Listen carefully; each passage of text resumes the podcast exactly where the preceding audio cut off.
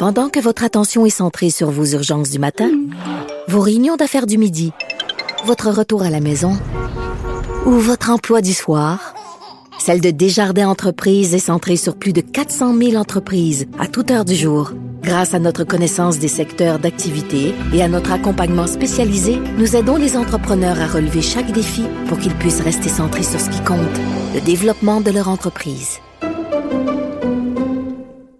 Alors, chaque mercredi, je discute avec bonheur pendant une demi-heure avec le politologue Christian Dufour. Salut, Christian. Bonjour, Richard. Écoute, beaucoup de choses sur le menu. Premièrement, toute cette histoire-là que Frédéric Bastien a sorti de la juge en chef de la Cour d'appel qui euh, est appelée euh, à, se, euh, à se pencher sur la loi 21 et son jupon dépense. Je veux dire, elle a dit que les, les, les, les, ceux qui appuient la loi 21 souffrent d'allergies visuelles euh, visuelle aux signes religieux. Donc, ça, je reviens à cette image-là que j'ai utilisée, mais c'est comme si tu t'en vas voir un, match entre les Bruins et les Canadiens, puis que l'arbitre en chef porte le chandail des Bruins. Ça n'a pas d'allure, là. Ça n'a pas d'allure, euh, mais d'abord, moi, je veux saluer l'audace et le courage de Frédéric euh, Bastien.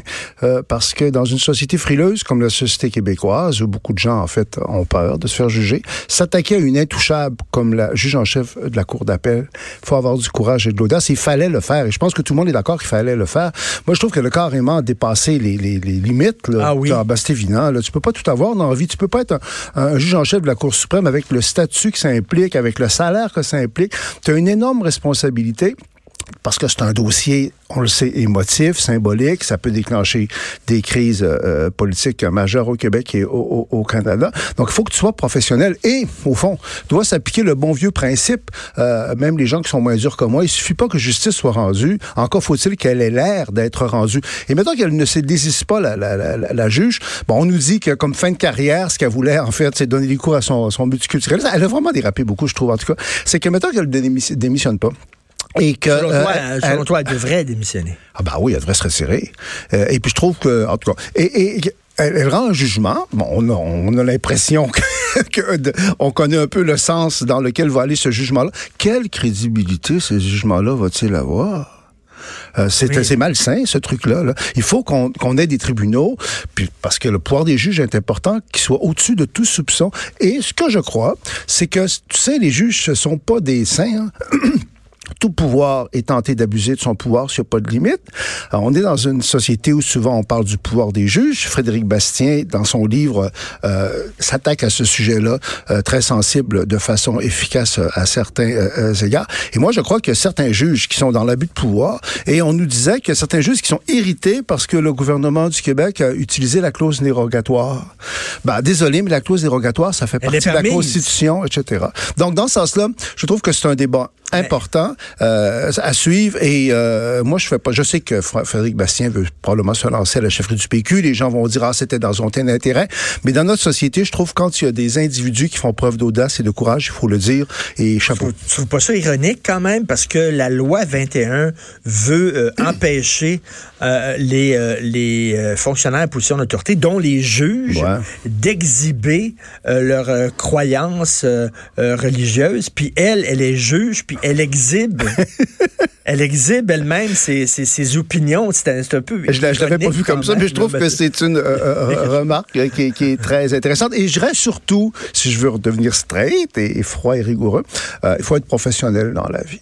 Et, il ne faudrait pas qu'elle se comporte comme la Catherine Dorion, en fait, de la magistrature. Tu sais, ses états d'âme, ses opinions personnelles, on n'en a rien non, à non, mais elle allait, là, elle, si c'était pas de Frédéric Bastien, là, elle, elle allait participer à une organisation, en fait, c'est une levée de fonds même, euh, une conférence sur euh, le qui était, qui était organisée par des gens, des opposants à la loi 21. Ah, elle allait prononcer un discours. Mais là, ce qu'on apprend sur elle, c'est que c'est une militante ah pour le multiculturalisme. C'est le simple fait qu'on en discute euh, ici, toi et moi. Lundi, moi, j'en ai parlé à Patrice Roy. C'est pas normal. Normalement, euh, un juge en chef de la Cour d'appel, on n'en parle pas beaucoup parce qu'elle a un travail euh, à faire. Donc, c'est un dossier à, suivre, c'est clair. Écoute, je veux te demander, parce que tu été quelqu'un, bon, tu t'intéresses beaucoup à la politique, mais tu es aussi quelqu'un de très cultivé. en France, actuellement, il y a tout le débat concernant le film de Polanski, qui paraît qu'il est un de ses ah. meilleurs. Qui paraît que c'est un de ses meilleurs sur l'affaire Dreyfus. Ça fait des années qu'il rêve de le faire avec Jean Dujardin. Ça a l'air que c'est exceptionnel Et là, il y a des gens qui demandent le boycott de ce film-là. Il y a même un cinéma qui l'a retiré de l'affiche parce que, bon, euh, il a déjà été condamné pour euh, agression sexuelle sur une jeune fille de 13 ans. Là, il y a des allégations aussi, tout ça. Et c'est tout le fameux débat. Est-ce qu'on peut faire la différence entre l'homme et l'artiste? Et moi, j'ai dans les mains là, un texte qui est paru là, il y a quelques années dans un journal anglais où John Lennon euh, c'était connu, là, il battait régulièrement ses femmes. C'est là qu'il battait Yoko Ono. C'était un gars qui était extrêmement violent envers les femmes. Il l'a même avoué en 1900, euh, euh, dans la fin des années 70, dans une entrevue au magazine Playboy, que c'était quelqu'un qui, qui avait des problèmes de violence conjugale. Bon, est-ce qu'il faut arrêter d'écouter les Beatles? À un moment donné, on pousse ça jusqu'où, là? Est-ce que toi, quand le film de Polanski va sortir ici, est-ce que tu vas aller le voir? Oui, bien sûr que je vais, je vais aller le voir. Et puis, il n'y a personne qui va m'empêcher d'aller le voir. Bon, c'est un, un, dossier, en fait, qui met tellement beaucoup de choses en, cause. C'est un dossier très, très complexe. Donc, je ne voudrais pas euh, trop euh, résumer ça en, quelques, minutes parce qu'il y a évidemment la, la violence à l'égard euh, des femmes. Il y a la présomption d'innocence. bon, qu'est-ce qui fait qu'aujourd'hui, on est déclaré coupable ou pas? Il y a le fait, le temps aussi, quand il y a des choses qui sont arrivées il y a 40 ans. Il y a 40 ans, c'était pas la même société qu'aujourd'hui. Et ça dit, ça dit rien sur la société d'aujourd'hui. Mais pour répondre à ta question comme telle, moi, je, je, vais aller voir le film de, de Polanski sans aucun doute.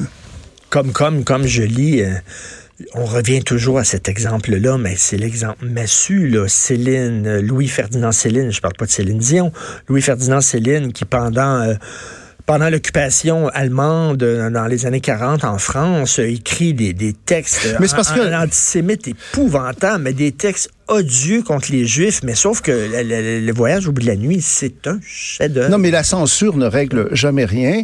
Euh, et, ceux, en fait, euh, qui sont pas d'accord avec ces artistes-là, ces personnages-là, ont juste à les critiquer ou à boycotter leurs films. On est dans une société libre. Moi, je crois à la liberté. Je crois à une liberté d'expression extrêmement euh, prononcée. Et là, c'est pathétique, le monde dans lequel on s'engage, parce que là, la moitié des, des, grands écrivains, des grands artistes ont pas pu aller voir leurs œuvres, en fait, parce que les gens ne sont pas des petits seins, on l'a rappelé. Tu peux déraper plus ou moins. Bon, euh, Polanski, euh, son dossier euh, est, public, mais je crois que la liberté d'expression est très fondamentale. Et je dirais qu'il y a un effet thérapeutique de la liberté d'expression. Écoute, même le, le, le l'horreur d'Adolf Hitler, Mein Kampf, euh, il, est en vente. Tu peux l'acheter, ce livre-là. Ben Donc, c'est quoi? De toute façon, c'est pas en, censurant les gens et les choses euh, que tu règles les problèmes. Au contraire, tu leur donnes de l'importance. Et, et le côté en France là-dessus, on en a déjà parlé. Je trouve que les Français ont peut-être liberté, égalité, fraternité comme devise, mais parfois on dirait qu'ils ont de la difficulté avec la liberté d'expression parce que ils sont toujours tentés, en fait, euh, de, de, de, de, censurer. Ils ont adopté, on en avait déjà parlé, de ce qu'on appelle des lois mémorielles. Tu sais, en France, quelqu'un qui exprime des doutes sur le génocide arménien, là, ben, il peut se faire euh, poursuivre devant les tribunaux parce que c'est contre la loi. C'est quoi cette idée-là? Quelqu'un peut dire le, génocide arménien. Moi, je suis pas convaincu. Moi, je suis sûr qu'il y a eu le génocide arménien. La liberté d'expression, c'est pas juste pour dire des choses gentilles. Et c'est même pas juste pour dire des choses vraies. Moi, là-dessus, ma position, elle est très américaine et le plus largement possible. Donc, euh, pas l'indiquer, en tout cas. Pour revenir au livre, parce que pour le reste, on pourra en parler pendant 20 minutes, parce que c'est très complexe, ça, c'est très intéressant, c'est très déprimant aussi. Mais euh, le film, moi, c'est sûr. moi, c'est un de mes cinéastes préférés. J'ai tous les films de Polanski chez moi en DVD. J'ai plein de livres sur lui. Euh, sauf que, tu vois, si je le croisais dans un restaurant, par exemple, là, j'irai pas le voir, puis j'irai pas le saluer, puis j'irai pas lui serrer la main parce que j'ai. Tu fais la différence entre les deux. J'ai quand même reste qu'il y a oui, je sais une fille, une fille de 13 ans, puis tout ça, tu sais, bon, j'ai de la misère avec ça. Sauf que bon, je, l'adore comme cinéaste. Et, une différence qu'on pourrait faire, non, je comprends ce que tu veux dire très très bien, euh, mais une, différence aussi qu'on peut faire, c'est quand les, les gens sont encore vivants par rapport aux gens qui sont décédés. Quand les gens sont morts, à ce moment-là, on a plus tendance à faire facilement la différence entre l'œuvre et l'homme. Euh, quand ce sont des gens décédés ou des gens qui sont morts depuis peu de temps, prends, Claude Jutras, la, controverse sur Claude Jutras, quand on voulait débaptiser, débaptiser les choses. Donc euh, ça, ça peut faire euh, une différence. Et, tout ça, le dossier Polanski, c'est une énorme tragédie pour bien du monde.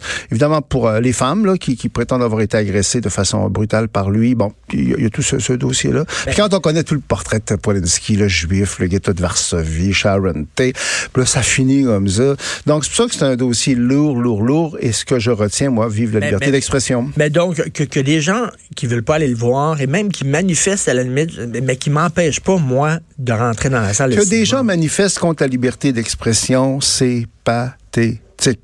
Euh, et quand bien même, il y a un tas de raisonnement, hein, je sais pas si tu dois suivre ça, où on dit, oui, la liberté d'expression, c'est bien beau. Prends, un, à un moment donné, on avait voulu euh, censurer M. Bocoté là, dans un, qui voulait donner une conférence à une université euh, quelconque. Là, on dit, ah, c'est pas vraiment une contrainte à la liberté d'expression, parce que M. Côté, de toute façon, il y a beaucoup d'autres tribunes où on va dire, oui, la liberté d'expression, mais c'est pour les puissants, ceux qui ont déjà accès aux médias. Il y a un tas de raisonnements tordus, là.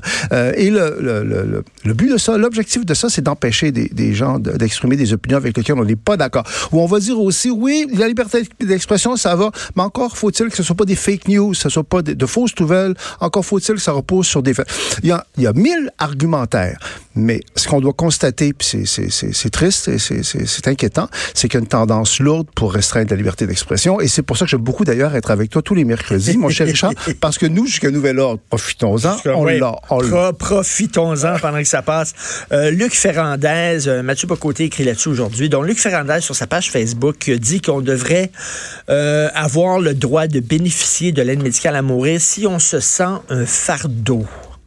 Euh, mais je sais pas, moi j'ai de la difficulté avec ça parce que si si ta famille te fait sentir comme un fardeau, Là, tu vas dire, OK, mais d'abord, je vais disparaître, je vais me suicider parce que. Euh, voyons, non. C'est aberrant. Vraiment, c'est aberrant. Moi, j'ai lu ça, j'étais content. Mathieu Bocoté est à, l'honneur de notre débat aujourd'hui parce que ce matin, il y a, il y a une chronique là-dessus, le triomphe du nihilisme.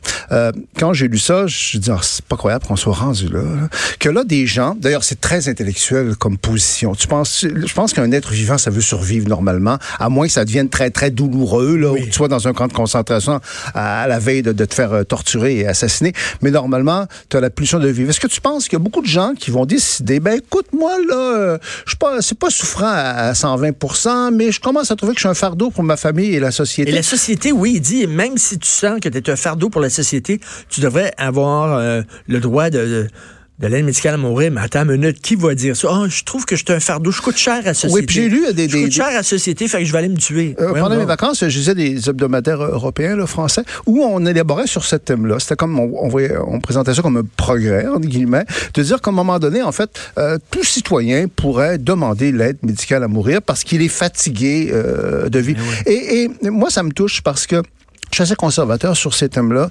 Et l'aide médicale à mourir, j'avais euh, quelques petits problèmes. Je dois dire que je me suis réconcilié avec euh, l'aide médicale à mourir. Des gens dans mon entourage, dans ma famille, qui ont fait appel, puis ça s'est bien passé, puis c'était pas futile, etc. Mais ça, c'est un exemple qui montre que toute mesure, il y a toujours le danger de déraper, puis de l'extrémisme. C'est que là, on veut élargir. Là, il y a un gros problème. Okay, moi, je, je, te pose, je pose la question parce que c'est certain que ça va arriver. Là, au début, c'était si tu étais en fin de vie, on te permet l'aide médicale à mourir. Après ça, c'était non. Euh, mettons, si tu étais traplégique, euh, puis tu peux vivre pendant 30 ans, mais toi, tu souffres, mm. euh, on va te donner l'aide médicale à mourir. Tu pas besoin d'être... Euh, la mort n'a pas besoin d'être imminente. Mm. OK, on est rendu là. La prochaine étape, Christian, je te le dis, là, c'est les gens qui vont dire je suis dépressif et c'est une souffrance et ma souffrance psychologique, elle est aussi importante que de la souffrance physique. Elle est aussi intense, elle est aussi débilitante et je demande l'aide médicale à mourir parce que je suis schizophrène, parce que je suis dépressif, parce que j'arrive. Et là, est-ce qu'on l'accorde ou pas? Puis à un moment donné, jusqu'où on arrête? Là? Ah, ben, moi, je te dirais normalement que ça, ça, arrivera pas parce qu'il y a un bon sens euh, quand même qui reste dans nos sociétés. Et le bon côté, en fait, de la déclaration de M. Ferrandez, ça attire l'attention sur l'absurdité de ça quand on pousse ça trop loin. Cela étant dit, on est tellement confronté parfois à des choses qui ne devraient pas arriver, qui n'ont pas de bon sens du tout, puis qui arrivent, que, que, j'ai quand même un petit doute. Mais je l'ai discuté à, à, croire ça parce que la vie, le, le goût de vivre, c'est fondamental. Euh, malgré quand même les difficultés. La vie est dure pour tout le monde. Je, pense que le problème, une de mes amies que je vois pas souvent me disait l'autre fois, tu sais, Christian, la vie c'est dur. On le dit pas aux gens, on le dit pas aux enfants. La vie, c'est dur, c'est un mmh. combat, vous allez souffrir, vous allez avoir des problèmes. On mmh. est dans une société, il faut toujours avoir du fun, il faut toujours être dans l'intensité. Mmh. D'ailleurs, ça, ça, ça, sur je Facebook, viens, sur je Facebook, viens, je, viens, on... je viens, à ta chronique de ce matin, là, les enragés. Et ce qui fait que quand c'est plus le fun, quand on a des problèmes, on se dit, ah, pourquoi vivre ça pas de... C'est un euh, dérapage parce qu'il n'y a plus de valeur, les gens ne croient plus à une vie après la mort. Donc, euh, mais... Euh, euh, je crois que moi, que toute mesure qui se, peut se justifier. Et je le rappelle, moi, euh, l'aide médicale à mourir, là, j'appuie ça, c'est rendu. Mais il y a un danger de dérapage parce qu'à un moment donné, le progressisme, entre guillemets, n'a pas de limite. Donc, heureusement qu'il y a des gens comme nous qui disent, ben là, wow. il faut mettre des balises. Et Luc Ferrandez ouvre la porte en disant, effectivement, euh, quand tu es très malade, tu peux constituer un fardeau. C'est un, peu, un peu ce qu'il dit. Là. Il dit qu'effectivement, je sais pas. mais c'est quoi cette mentalité de fou-là? Moi, je m'en fous que je constitue un fardeau. Moi, si je suis vivant, puis j'ai le goût de vivre, puis que j'ai pas des douleurs intolérables. Euh, comme ça, euh, autrement, c'est drôle parce que M. Ferrandez est quelqu'un de gauche. Donc, euh, ça équivaut à une marchandisation de l'être humain. Autrement dit, c'est qu'un être humain, là, ça a une valeur euh, commerciale. Puis si à un moment donné, ben, t'es passé date, parce que non seulement tu travailles plus, tu ne eh produis pas, mais en plus ça, tu coûtes cher en soins, puis que tu fais que ton environnement déprime, ben là, comprends donc qu'il faudrait que tu laisses la place. Puis la société va même t'aider. On est dans, dans, dans, c'est. Hein? Franchement, c'est quoi? Un être humain, même si c'est pas rentable, ça a le droit de vivre. En fait, euh, le danger, puis c'est drôle que ça vienne de certains milieux de gauche, c'est qu'il y a une dévalorisation de la dignité humaine, de la vie humaine euh, là-dedans. C'est une chose euh, l'aide euh, médicale à mourir dans une société où les gens vivent de plus en plus vieux. On le voit, moi, ça me frappe à quel point les gens meurent à 95 ans, 96 ans. C'était pas comme ça euh, il y a 20, 30 ans. Je trouve que ça, peut, ça peut se défendre très bien. Comme on va dire, ben là, c'est assez souffrant, puis bon, on accélère un peu les choses. Mais il faut aussi que, autant il faut du progressisme dans une société, il faut du conservatisme, il faut un équilibre. Et dans ce sens-là, ben, il y a une limite. Puis ce matin, on parle de la limite et, on fait bien d'en parler. On met, on, a des campagnes qu'on finance avec beaucoup d'argent euh, contre le suicide, l'aide au suicide, en disant le, le, le suicide n'est pas une, une solution, etc. Et de l'autre côté, on dit ben oui, mais si tu sens que tu es un fardeau puis tout ça, ben suicide-toi. On va t'aider. Il y a quelque chose. Autrement dit, il y a comme un droit fondamental. C'est l'individualisme tellement euh, qui dérape. C'est que euh, dans les articles que j'ai lus en Europe, on disait, à un moment donné, si t'es tanné de vivre, là, bon, t'es fatigué, là, t'as vieilli, ça devrait être un droit comme citoyen. Hein, la société te donne bien des choses. Hein, tu rendu que ta société est responsable de tout, de toute façon, et le gouvernement doit toujours intervenir. Donc, tu as le droit de demander que ta société t'aide à, à lever les pattes. En fait, c'est bizarre qu'on parle. Donc, on dit, donc, on, on dit c'est quand même bizarre que Ferrandez ait dit ça, choisir, parce que moi, j'ai un certain respect pour lui, là.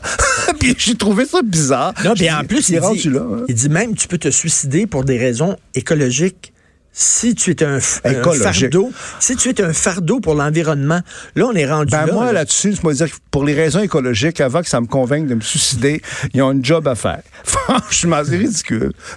moi, je trouve ça ridicule. Non, non, mais là, on dit, il faut plus voyager parce que ça pollue. Tu peux pas avoir d'enfants parce que l'empreinte carbone de tes enfants, c'est trop important. Là, il va Donc, il y a un côté anti-vie. Il y a un ben, côté anti-vie. il y a un côté euh, mortifère. Euh, c'est une régression. Je comprends que euh, les problèmes de l'écologie sont important. Le réchauffement climatique, c'est quelque chose qui est réel. Puis euh, c'est pas évident les solutions tout le temps. Mais, mais sauf que euh, est-ce que pour ça l'être humain doit lui-même disparaître? Pour aussi que, la société cautionne ça? Le, gouvernement n'est pas là pour ça. Pourquoi le gouvernement euh, ferait-il ça? Si les gens veulent à tout prix, moi ce que je dirais, ok, là c'est pas ce que je veux dire là, mais si les gens, quelqu'un est tanné à ce point-là, là, puis que c'est juste une fatigue de vivre, ben là, donc il s'organise, mais qui ne demande pas à l'État de faire ça à sa place. Franchement, ben c'est ridicule. En tout cas, je, me répète. En tout cas, puis si on voit, si tu te promènes sur le pont, euh, sur le pont, le nouveau pont Champlain, puis tu vois quelqu'un qui veut se jeter en bas, tu vas dire, ben non, voyons donc, tu vas essayer de l'aider. D'un côté, on, surtout que la vie, ok, on va faire un petit peu de philosophie à deux sous, là. Surtout que euh, du haut de mon âge vénérable, c'est une chose que j'ai apprise, là, c'est que la vie est faite de rebondissements, puis qu'au moment où tout espoir semble perdu, puis que tu vis l'enfer, puis beaucoup de gens qui nous écoutent vivent l'enfer. Je pense que toi, bon, et des fois, le soleil revient, c'est étonnant, alors que tu croyais plus en rien. Il y a des gens qui vont dire que c'est... Oh, c'est, c'est, c'est, c'est, c'est, de la philosophie de, de, de biscuit Ben moi, je l'ai vécu, en tout cas. Il y a des gens qui vont Moi, je l'ai vécu, j'ai, OK, puisque j'aime pas parler de ma vie privée beaucoup, mais j'ai eu deux ans d'enfer total. Ah oui? Où je me disais, je pensais pas qu'on pouvait vivre ça. Ah oui? Sans arrêt, je souffrais. J'avais même pensé à, en tout cas, euh, et, et, et pendant deux ans, c'était une crise de vie. Hein, J'avais 32 ans. C'était une crise de vie où il y a des choses qui sont remontées très profondément. Et je me suis dit, j'aurais jamais pensé qu'on était malheureux comme ça. Et je suis revenu totalement plus fort. Et tu la voyais pas, la lumière au bout Pas du, tout, pas du tout, pas du tout. Puis je vais pas aller dans les détails, mais euh, en tout cas, j'avais pensé à bien des choses. Ah, mais c'était courageux de nous dire ça. Non, non, mais, non, mais, j'ai tellement été récompensé. Euh, c'était une crise nécessaire, OK? C'était une crise nécessaire. Il y avait des choses en moi qui m'empêchaient d'aller vers l'avant. Puis là, ça a été deux ans, puis j'en suis sorti plus fort qu'avant. C'est là que j'ai j'ai écrit mon premier livre, puis ça me, ce qui a été une nouvelle renaissance. La vie, c'est aussi ça. La vie, ça peut être mm. écœurant, dégueulasse, tout ça, mais ça peut être merveilleux. Ben, super beau témoignage. Puis tu sais, il y a des gens, quand tu es en dépression, tu es, dedans. T'as besoin de te faire dire ça. Moi, je sais à l'époque, je me disais J'aurais pas pensé ça. Ben merci. Écoute, on se laisse. C'est déjà fini? Mais c'est déjà fini. Ah mon Dieu. J'ai pas vu le temps passer. Moi non plus. Merci beaucoup, ça Christian, de ton témoignage. Jonathan, comment ça va? Ça va très bien. Ben, c'est un beau témoignage euh, que Christian fait, mais ce qui me fait penser aux réactions que j'ai en lisant tes chroniques le matin. Euh, tu sais, c'est un des premiers textes que je lis à 5 heures le matin en me réveillant, puis je dois avouer que euh, des fois, tu me, tu me fais rire. Tu sais, comme hier, quand j'ai pouffé de rire en lisant ta phrase sur les différentes teintes de, de, de gris dans le béton, c'était très, très drôle. des fois, tu me fais réfléchir, des fois, tu m'enrages. Ce matin, tu m'as tellement déprimé, là. J'ai starté ma journée à 5h05 en étant comme genre, fuck.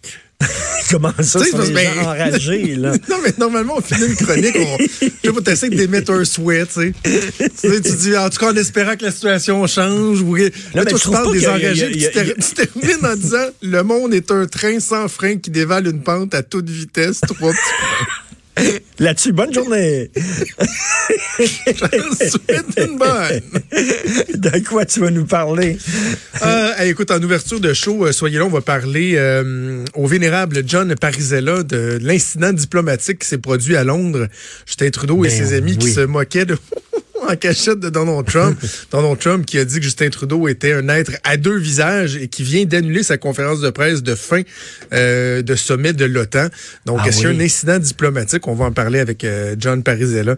Euh, dans les prochaines minutes, on va également parler du euh, coût du panier d'épicerie hein, qui euh, qui va continuer d'augmenter le plus de 400 dollars euh, ça c'est très c'est très particulier hein, parce que je sais pas si tu as, lu les, les papiers là-dessus Richard mais on, on attribue notamment la hausse à l'augmentation du prix de la viande mmh. et qui serait entre autres causée par le fait que la Chine nous achète trop de porc puis trop de bœuf donc là, c'est l'offre et la demande ah, qui fait son effet. Puis, tu sais, moi, tu, me connais, là, je suis pas un amant des réglementations du gouvernement. Là. Ben, c'est parce que un moment donné, quand c'est la viande qui est produite chez nous, souvent avec l'aide de subventions gouvernementales, mais qui en vendent tellement aux Chinois que ça vient réduire l'offre sur notre marché. Donc, l'offre et la demande fait en sorte que les prix augmentent sur notre marché. Hmm. Tu dis, ben là, hmm. est-ce qu'on pourrait s'assurer que nous autres, on est bien desservis ben avant de vendre à l'étranger? Tu sais, devrait ça avoir comme un, plafond ou quelque chose comme ça? Et c'est le genre de questions, je pense, qui se posent. Bref, on va en parler avec Sylvain Charlebois de l'Université d'Alousie dans l'émission. C'est une excellente question. On t'écoute bien sûr avec Maude. Merci à Hugo Veilleux à la recherche, Fred Rio à la console. On se reparle demain à 8 h. Passez une excellente journée politiquement incorrecte.